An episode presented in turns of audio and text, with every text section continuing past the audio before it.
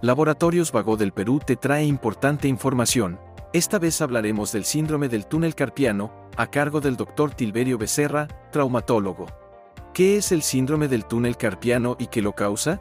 Bueno, esta enfermedad es producida por una compresión del nervio mediano a nivel del túnel carpiano. Esta compresión puede producirse por varias causas. Una de ellas son las causas eh, anatómicas, por ejemplo, una fractura del radio distal que no está bien reducida y puede invadir el canal, puede haber tumores como gangliones o lipomas que comprimen el nervio.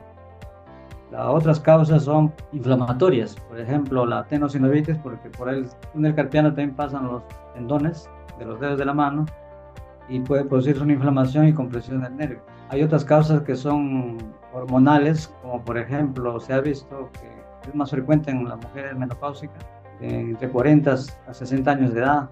Se ha demostrado que en algunos casos mejoran con la administración de estrógeno. También se ha visto que se presenta durante el embarazo y que mejora después del parto. ¿Qué síntomas produce este síndrome? Lo más eh, característico es el adormecimiento o sensación de hormigueo.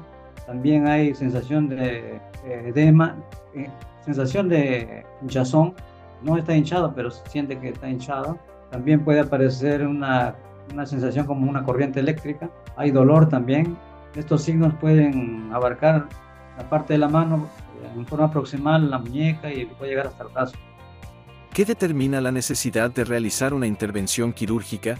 Hay un tratamiento conservador, pero cuando los síntomas, a pesar del tratamiento con infiltraciones o inmovilización, persiste y no cede, entonces hay que optar por un tratamiento quirúrgico. Eh, también si el paciente consulta cuando ya hay una hipotrofia del músculo tenar, ya no se hace tratamiento conservador, sino de inicio se plantea el tratamiento quirúrgico. Sigue informándote con Laboratorios Vago del Perú. 30 años. Misión que trasciende.